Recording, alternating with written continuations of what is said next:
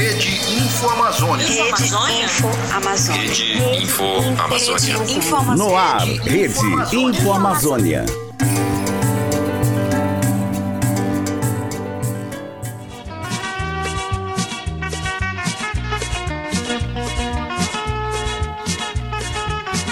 Sabe aquele comerciante que te atendeu na feira? Aquela mãe aposentada que é sua vizinha ou aquele canoeiro que uma vez te ajudou a atravessar o rio? Pessoas comuns, mas que têm uma história de vida representativa sobre o que é estar na Amazônia.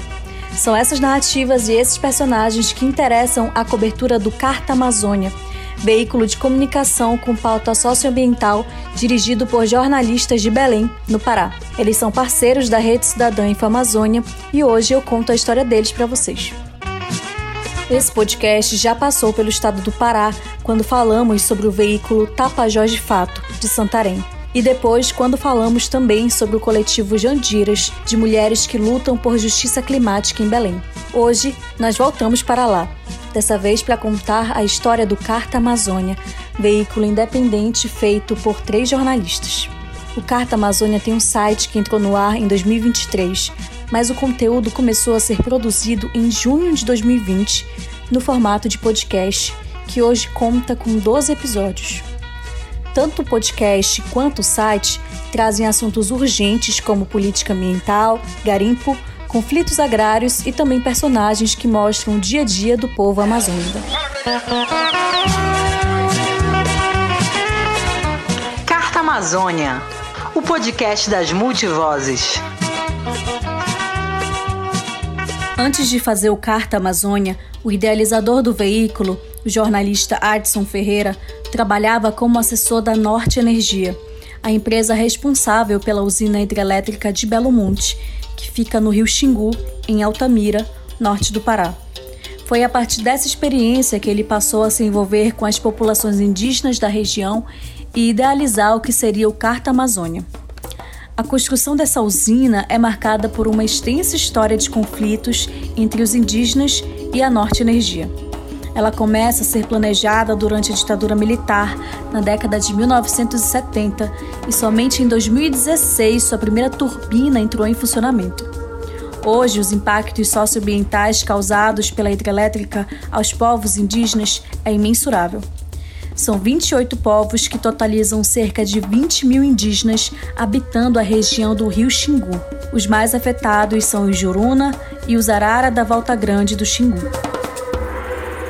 Um ano antes da usina entrar em funcionamento, o Ministério Público Federal entrou com uma ação na Justiça, alegando que a empresa causou um etnocídio de povos indígenas da região, alterando traços culturais, modo de vida e o uso da terra.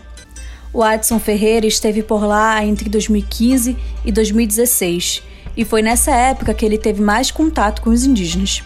Ele era responsável por promover formações de comunicação aos povos e comunidades atingidos, e explicar também de que forma a empresa atuaria na região e como faria a mitigação dos impactos causados pela construção e operação da usina. Eu aprendi muito, era uma troca bem bacana. Mas, obviamente, aquilo me incomodava, né? Eu sabia que eu poderia estar do outro lado, mas, tinha, obviamente, sempre tive essa visão muito crítica. Depois de viver essa experiência de perto e entrar em contato com as populações indígenas, Adson decidiu continuar se envolvendo nesse tema. Agora ele é doutorando na Universidade Federal do Pará e estuda na linha de pesquisa sobre comunicação e socialidades na Amazônia. Foi com ele que surgiu a ideia do Carta Amazônia, que se consolidou com a parceria dos jornalistas Heraldo Paulino e Cecília Amorim. Os três se conhecem desde a graduação em jornalismo e também trabalharam em outros veículos juntos. Então, o homem ribeirinho, né, a mulher que é apanhadora de açaí, que muitas vezes quando a pessoa fala de apanhador de açaí, pensa que é só o homem, existem muitas mulheres nesse trabalho. Então, falar da mulher apanhadora de açaí, da mulher que mora na periferia, do feirante. A gente quer mostrar essas pessoas, contar a história dessas pessoas. É que eu acho que cada pessoa é como se fosse um, um livro, sabe? Um livro tem, tem história e tem aprendizado para nos passar. E aí a gente quer mostrar essas pessoas que são invisibilizadas no, pela grande mídia. Essa que vocês acabaram de escutar é a Cecília.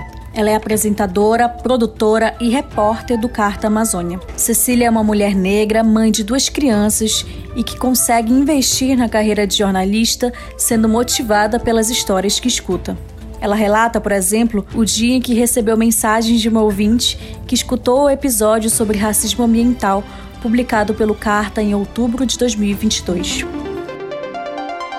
Teve um comentário de uma pessoa que mandou uma mensagem para mim parabenizando e falando assim mesmo: Nossa, eu nunca tinha ouvido falar desse termo e eu nunca tinha parado para pensar de que as pessoas que moram aqui na periferia, ela, que a maioria realmente são pretos e que são desassistidos das políticas públicas e que isso é racismo. Na definição original, Traduzida para o português, racismo ambiental é a discriminação racial na elaboração de políticas ambientais, aplicação de regulamentos e leis, direcionamento deliberado de comunidades negras para instalações de resíduos tóxicos, sanção oficial da presença de venenos e poluentes com risco de vidas à comunidade e exclusão de pessoas negras da liderança dos movimentos ecológicos. Ela disse até então ela não tinha associado essa, essa questão e o programa foi muito importante para ela rever isso e começar a olhar para os territórios de uma forma diferente, né? O formato podcast ganhou grande alcance nos últimos anos no Brasil. Uma pesquisa do site Stardust publicada em março de 2022, mostra que o país é um dos três maiores consumidores de podcasts no mundo, junto com Suécia e Irlanda. É nesse novo campo de trabalho e em razão dessa popularidade do formato que os jornalistas do Carta optaram por seguir o caminho.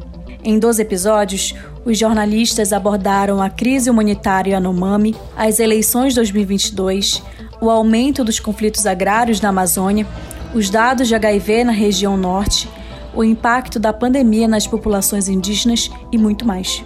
A equipe do Carta avalia que esses temas são negligenciados no noticiário da cidade de Belém e do Pará como um todo. Há de só atribuir isso à concentração de mídias nas mãos de poucos empresários. Tem dois grandes grupos em Belém, e nesse momento é uma situação que eu acho muito ruim, porque tu tem um grupo que está no governo, é, que é a família Barbalho, que está no governo, isso é muito ruim, porque não tem oposição, ele acaba assim, literalmente é, tendo controle muito grande sobre a mídia tradicional. Tu consegue ter críticas em contra o governo muito em mídias alternativas, que, como eu falei, não tem essa repercussão que deveriam ter. Um dos episódios mais importantes publicados até agora fala sobre a crise humanitária do povo Yanomami. O Carta Amazônia convidou o líder indígena Dário Copenaua e as jornalistas Valéria Oliveira e Vanessa Vieira, que moram em Roraima e acompanham a situação há anos, para falar do assunto. Nesta edição, que inicia a segunda temporada do Carta Amazônia, vamos falar sobre a crise humanitária do povo Yanomami. Somente ano passado, foram registradas 100 mortes de crianças indígenas causadas pela falta de ações de prevenção ao atendimento adequado de saúde básica. A situação da crise humanitária se agravou ainda mais devido ao aumento da invasão de garimpeiros ilegais no território. A situação do, do Porro Yanomami é, não é de hoje, né? Quase quatro anos atrás, já alertamos muito tempo os órgãos públicos, instituições não governamentais e a sociedade brasileira já avisamos muito tempo. Então a situação agora agravou bastante. As autoridades passados não nos entenderam, não ouviram nosso barulho. Assim como relatou o indígena Dário Copenaua, a jornalista Vanessa Oliveira explica que há anos publica reportagens sobre o tema, mas também foi ignorado. Na semana passada teve um comentário de uma pessoa falar ah, onde é que estavam os jornalistas de Roraima que não denunciaram isso os jornalistas estavam aqui, fazendo o trabalho, publicando dentro do possível, mas é muito difícil a gente ser lido, a gente ser ouvido, muito difícil as nossas reportagens ganharem uma repercussão. O jornalista Heraldo Paulino, também integrante do Carta Amazônia, diz que existe uma necessidade de ter jornalistas da Amazônia falando sobre o seu território que nos motivou a ter essa conversa sobre essa cobertura da imprensa é porque a gente vive na pele. E eu acho que é uma, a, a gente foi muito feliz com as entrevistadas que a gente conseguiu, porque elas nos ajudaram né, a ter essa visão de como é para nós, jornalistas amazônicos, falar da Amazônia. Como é difícil estar nessa trincheira todo santo dia e não ser valorizado e valorizado. De repente subestimarem a nossa capacidade porque de repente não veem tanto essa repercussão, dessa cobertura, entre aspas, que a gente faz. A gente está todo dia cobrindo, a gente é ciente do que está acontecendo. O projeto que deu origem ao Carta Amazônia teve apoio da Enóis, um laboratório de jornalismo com sede em São Paulo que desenvolve projetos de incentivo a mídias independentes. Foi com o recurso de um edital da Enóis que o Carta Amazônia lançou a primeira versão do site em fevereiro de 2023. No site do Carta, vocês também podem acompanhar notícias de política, meio ambiente, cultura e comportamento na Amazônia. Eu indico as leituras da aba Amazônida, onde são publicadas crônicas e reportagens sobre figuras da região. Edson afirma que as mídias de outras regiões, como o Sudeste, podem e devem colaborar como aliados para apoiar o jornalismo local, desde que haja respeito. Então eu entendo que vai ser alguém do Sudeste que vai dizer como eu devo fazer ou não devo fazer. É uma coisa que eu não vou falar para ele como, deve, como deve, ele deve cobrir o Sudeste. Então, acho que assim, essas iniciativas são importantes, desde que respeitem a astronomia e não tenha, de fato, não reforce, na verdade, essa visão colonizadora.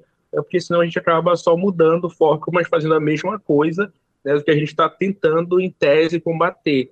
Então, acho que assim, desde que haja respeito, é, se entendendo essa autonomia dessas iniciativas, essas soluções sempre são muito válidas. Vocês podem conhecer mais do Carta Amazônia acessando cartaamazônia.com.br. E antes de vocês saírem deste episódio, nós temos um remedinho para vocês. Estamos falando das pílulas climáticas. Pílulas climáticas, seu remedinho contra a desinformação ambiental.